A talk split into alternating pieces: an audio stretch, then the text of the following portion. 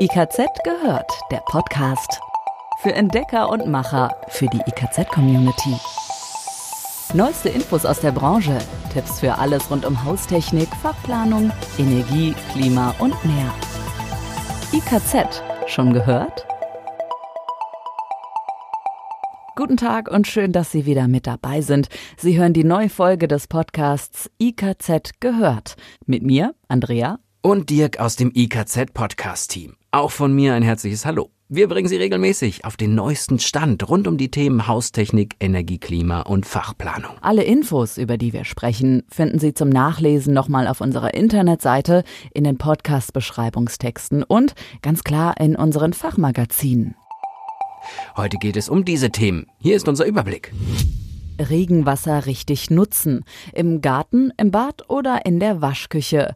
Warum nicht jeder Tropfen eines heftigen Schauers zählt, sondern mehr das handwerkliche Know-how Wasser und Geld sparen kann. Ein neues Verfahren soll es ermöglichen, dass man Grubenwässer als Rohstoffquelle für Smartphones, Laser oder Windgeneratoren nutzt. In dieser Podcast-Folge schauen wir, was dahinter steckt. Der Service von Unternehmen erweitert sich immer mehr um neue Online-Angebote. Wir stellen Ihnen heute die Chat-Funktion des Unternehmens Vilo vor. Lohnt es sich eigentlich, in eine Regenwasseranlage zu investieren? Ja, auf jeden Fall. Egal ob Modernisierung oder Neubau. Wer Regenwasser richtig verwendet, kann auf lange Sicht Kosten sparen. Wichtig sind die optimale Beratung, Planung und der Bau. Grundsätzlich gilt, wir dürfen in Deutschland mit gesammeltem Regenwasser den Garten bewässern, das WC spülen oder Wäsche waschen. Für diese Zwecke ist das Wasser gedacht, wenn bestimmte Auflagen erfüllt werden, heißt, wenn die technischen Vorgaben eingehalten werden. Und kommt regelmäßig genug Regen in den Speicher, weil es vielleicht vor Ort überdurchschnittlich viel Niederschlag gibt oder sehr große Dachflächen vorhanden sind, können maximal 50 Prozent des Trinkwassers ersetzt werden. Eine Genehmigung, um Regenwasser zu nutzen, ist in Deutschland nicht nötig. Allerdings müssen Betreiber die Anlage vor dem Bau bei zwei Stellen anmelden, und zwar einmal beim Wasserversorger und dann noch beim Gesundheitsamt.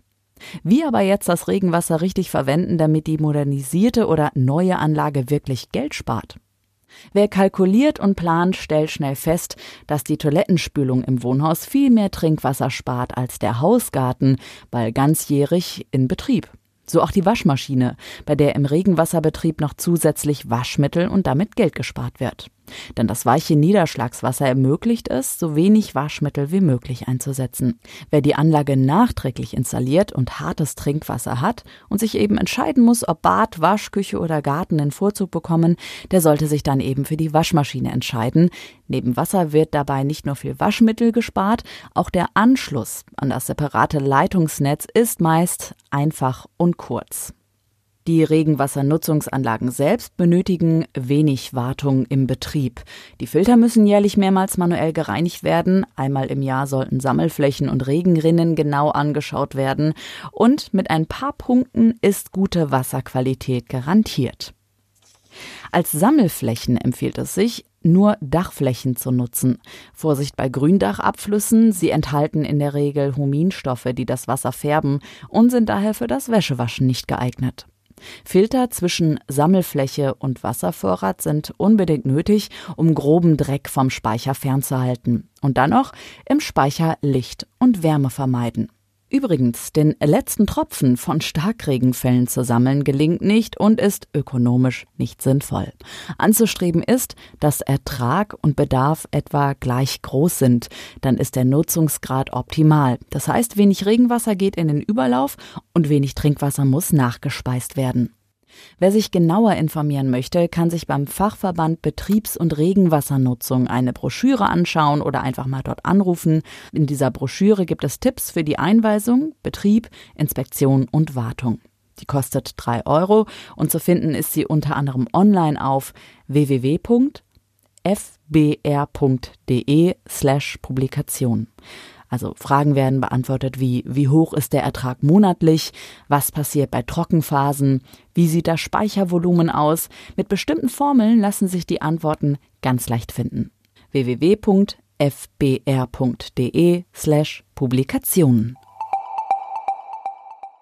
Grubenwässer als Rohstoffquelle für Smartphones, Laser oder Windgeneratoren. Klingt nach einer schwierigen Umsetzung, ein neues Verfahren soll das aber jetzt ermöglichen. Denn saure Grubenwässer, die in Kohle- und Erzbergwerken sowie an Berghalden anfallen, enthalten nicht nur Energie in Form von Wärme, sondern auch wertvolle Rohstoffe wie Mineralien, Metalle und seltene Erden. Mit einem Verfahren, das Forscher an der Pennsylvania State University entwickelt haben, sollen sich diese jetzt zu fast 100 Prozent zurückgewinnen lassen. Bisherige Behandlungsmethoden schaffen allenfalls 70 Prozent, berichtet der Nachrichtendienst Pressetext Deutschland. Ohne seltene Erden gäbe es keine Smartphones, Laser oder Windgeneratoren. Fast alle Industriestaaten müssen diese Metalle importieren, meist aus China, das 85 Prozent des Marktes beherrscht. Die Rückgewinnung aus Abwässern würde diese Abhängigkeit ein wenig verringern, ebenso wie ein kluges Recycling. Doch wie funktioniert das Verfahren? Traditionell werden saure Grubenwässer mit gelöschtem Kalk versetzt. Dieser neutralisiert die Flüssigkeit, gleichzeitig verwandeln sich die darin enthaltenen Metalle in Hydroxide. Das sind Feststoffe, die abgeschieden werden. In manchen Ländern werden sie jedoch gar nicht behandelt, sodass die Umwelt massiv belastet wird. Dieses Problem wird nun durch eine Modifizierung der bisherigen Behandlungstechnik gelöst, so ein Sprecher für Bergbau Engineering. Gleichzeitig senken die Kosten für die Behandlung durch den Erlös der zurückgewonnenen Metalle. Die höhere Recyclingquote gelang, indem es zusätzlich zu gelöschtem Kalk CO2 in die Wässer leitete.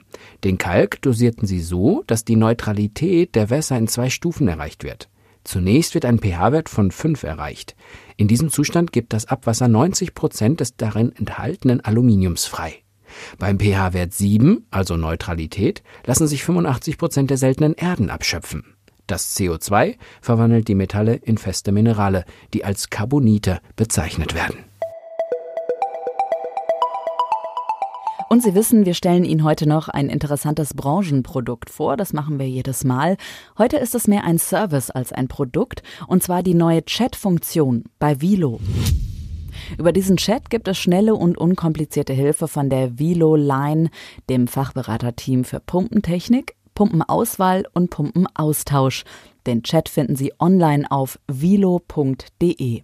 Hier kann dann jeder seine Fragen loswerden, etwa welche Austauschpumpe ist die richtige, welche Regelung stelle ich bei einer Fußbodenheizung ein, was bedeutet der Fehlercode E010, Sie haben Fragen zu Pumpen aus dem Hause Vilo, aber keine Zeit für ein Telefonat oder einen längeren E-Mail-Austausch.